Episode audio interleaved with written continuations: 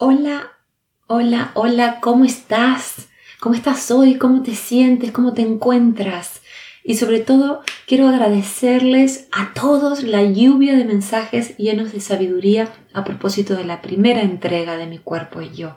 Ha sido maravilloso leer todos los mensajes que me mandaron, todas las cosas que me han comentado, aquellos que me han visto. Es una toma de conciencia eh, maravillosa. Y, quiero decir que ese es el primer paso para sanar. La toma de conciencia, el despertar, el no seguir en el trance. Y con las acciones amorosas necesarias, poco a poco llegaremos a transformarnos. Es así, es así. Primero me doy cuenta, primero me despierto, después actúo y así me transformo. Esta semana me gustaría invitarlos a pensar de, en el cuerpo, pero desde otro lugar de la desconexión que existe entre mente y cuerpo.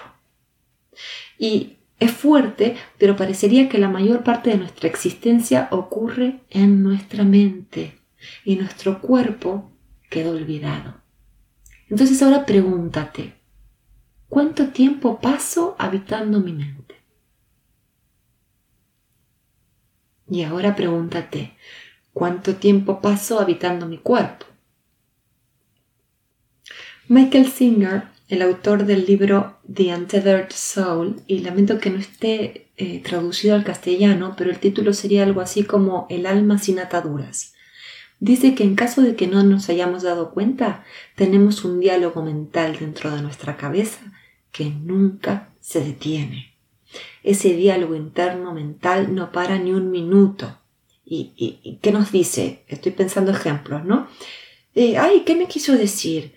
Ay, ¿cómo puede ser? Ay, qué injusto. O nos hablamos a nosotros mismos y nos decimos, no lo hagas, te irá mal.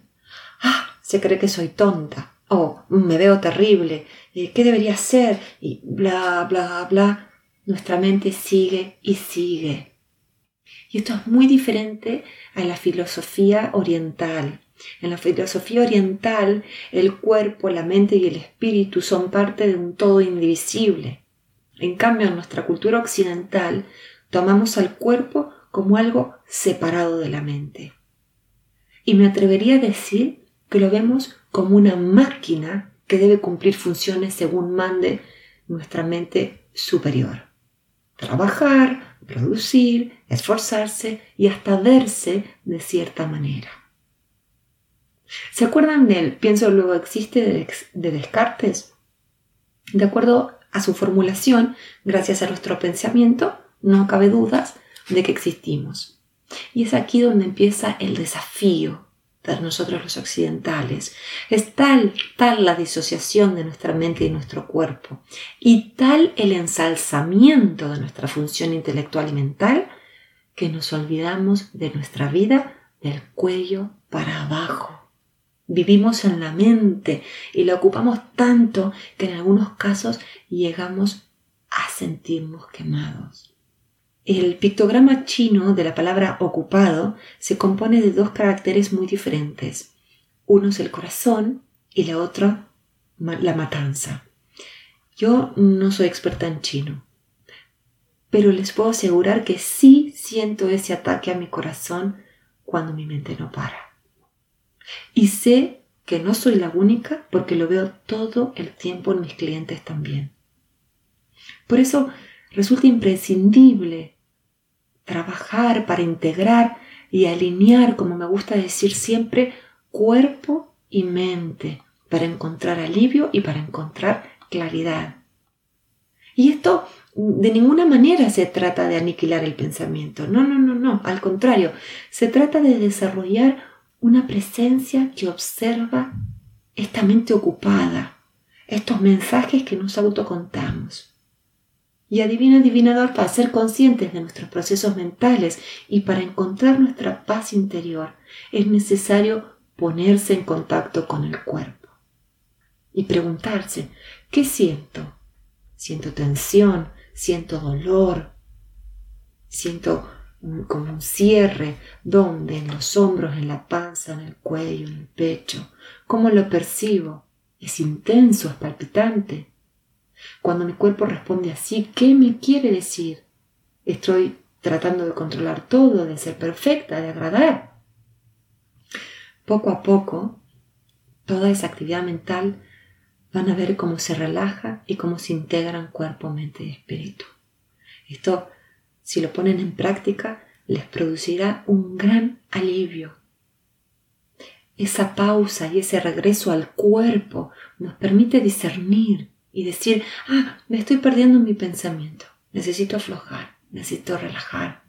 O incluso decir, ah, me estoy perdiendo en mi pensamiento, me estoy auto boicoteando. No tengo por qué creer lo que estoy pensando. Y ni siquiera necesitan practicar la vuelta al cuerpo en una meditación de 10 minutos. Ni siquiera eso es, son muy poquitos segundos. Uno dice, ay, siento tensión, ¿en dónde? ¿Qué me querrá decir el cuerpo? La profesora de Mindfulness, Tara Brack, que nombro mucho porque yo la sigo y que me ha enseñado a mí muchas cosas del mindfulness, nos enseña que cuando regresamos al cuerpo en el momento presente, con gentileza y bondad, estamos creando un nuevo hábito, una nueva forma de estar en el mundo. De esto se trata el mindfulness, de volver al cuerpo, de volver al aquí y a la hora y de poder desarrollar esa presencia que observa. Y tal vez se están diciendo, hmm, todo muy lindo, pero si es así de fácil, ¿por qué mi modo por default es abandonar mi cuerpo y quedar entrampado en mi mente? Y la respuesta es que la integración del cuerpo y la mente en el momento presente es sencilla y que como todos los hábitos requiere de práctica. Cuando nos descubrimos perdidos en nuestros pensamientos, hay que traernos otra vez al presente, a donde nos encontramos en este momento y al cuerpo. Imagínense si cada vez que se encontrasen enroscándose con escenarios futuros o machacándose por el pasado, pudieran decir, son solo pensamientos. Me estoy comiendo la cabeza. Eso no tiene por qué ser así. Voy a respirar hondo. ¡Qué bálsamo sería! ¿Verdad? Y es tan fácil. Solo hay que ponerlo en práctica. Y les digo en serio que si no nos volvemos conscientes de cómo opera la mente, la mente, perdón, es un no parar. Cuanto más le damos poder a la mente y le damos vuelta a un tema y lo analizamos y lo juzgamos, mayor es nuestra falsa sensación de control. Si lo pienso mucho será perfecto y así nadie me juzgará, nos decimos. Pero, ¿qué pasa cuando me doy cuenta que he pasado años tratando de tener todo bajo control, de hacer todo de forma impoluta y de agradarle a todo el mundo. Me inunda la tristeza y la ansiedad. ¿Por qué? Porque el control y la perfección no existen. Son inalcanzables. Y si no tomamos conciencia, será un círculo vicioso, porque a más inseguridad, nerviosismo, deseo de cómo tienen que ser las cosas y o temor más actividad le daremos a la mente con el fin de saciar nuestro objetivo y más ocupada estará y más nos vamos a quemar. Y esto es una pena, porque todo nuestro sistema será como una olla a presión, donde la ebullición de nuestros pensamientos será tan tan grande que nuestra válvula de escape será alguna manifestación sintomática en el cuerpo. El insomnio, la falta de concentración, la fatiga, los problemas digestivos, las enfermedades autoinmunes, entre otros más, tienen una relación directa con el estrés que nos produce nuestro ajetreo mental. Por eso, este podcast es un pedido contundente a integrar cuerpo y mente con atención plena. Y ojo, porque no hay nada de qué avergonzarse si nos descubrimos con pensamientos obsesivos. Tampoco nos sirve rechazar nuestra tendencia a racionalizarlo todo. Como bien nos dice Jung, lo que resistes persiste. Entonces más bien es aceptar con calma y empezar a trabajar en relación a nuestro sentir y nuestras necesidades más profundas. Ese es el camino para encontrar las causas que nos mantienen atrapados en la mente. E insisto, Si no puedes, atrévete y pide ayuda.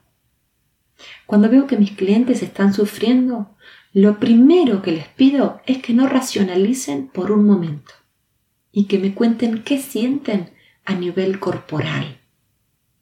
Es impresionante lo que llegamos a descubrir a partir de ese momento. Empezamos a apartar velos, figurativamente hablando, por supuesto, y llegamos al meollo que hace síntoma en el cuerpo. Es por eso que nuestro cuerpo es nuestro gran aliado. Tal vez no queramos mirar, pero el cuerpo habla lo que la mente calla. Y como decía la semana pasada, lo principal es recorrer el camino intermedio, ni exterminar nuestros pensamientos ni creerles ciegamente, ni venerar nuestra mente ni rechazarla. Todo nos pertenece y todo requiere de nuestro cuidado. Me gustaría redondear convidándoles un aprendizaje de un curso que hice con Michael Singer, el autor que mencionaba hace unos minutos cuando empezaba el podcast. Eh, el curso se llama Vivir desde un lugar de entrega. Eh, solo está disponible en inglés. Yo tuve la gran fortuna de realizarlo y, de ahora de poder eh, compartirles sus enseñanzas. algo que, que, que dice Michael Singer es que no hay nada más importante para el verdadero crecimiento que darse cuenta, y les pido que presten atención a lo que viene, que darse cuenta de que no somos la voz de nuestra mente, somos quienes la escuchamos. Si miramos objetivamente, y esto es más fácil en la contemplación y la meditación, pero no únicamente a través de ellas, caeremos en la cuenta de que mucho de lo que dice esa voz no tiene sentido. La mayor parte de la conversación que mantenemos con nuestra voz interior es solo una pérdida de tiempo y energía. Y la verdad es que la mayor parte de nuestra vida se desarrollará de acuerdo a fuerzas que escapan nuestro control, independientemente de lo que diga nuestra mente al respecto o de lo que debemos hacer. Entonces, Insisto, el ejercicio de volver al cuerpo para abrirnos a nuestra experiencia aquí y ahora es la puerta para quietarnos. Es la puerta para volver a amarnos, para observar nuestros pensamientos sin comprarlos y para trabajar con la paleta completa de nuestras emociones. Si conoces a alguien que que le vendrá bien este mensaje, tiéndele la mano y reenvíale este podcast, por favor. Por ahora te mando un fuerte abrazo y nos vemos la semana que viene.